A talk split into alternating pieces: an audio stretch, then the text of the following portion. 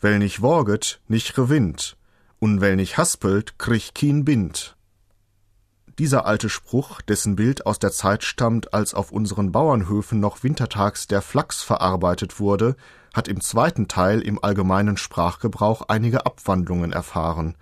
Am gebräuchlichsten ist wohl die Variante Well nicht hier rot, krieg kien Kind. Das Garnmaß Bind gehört zu Binden. Es bezeichnet die vorgeschriebene Menge des gesponnenen Garns, die beim Haspeln zusammengebunden werden muss.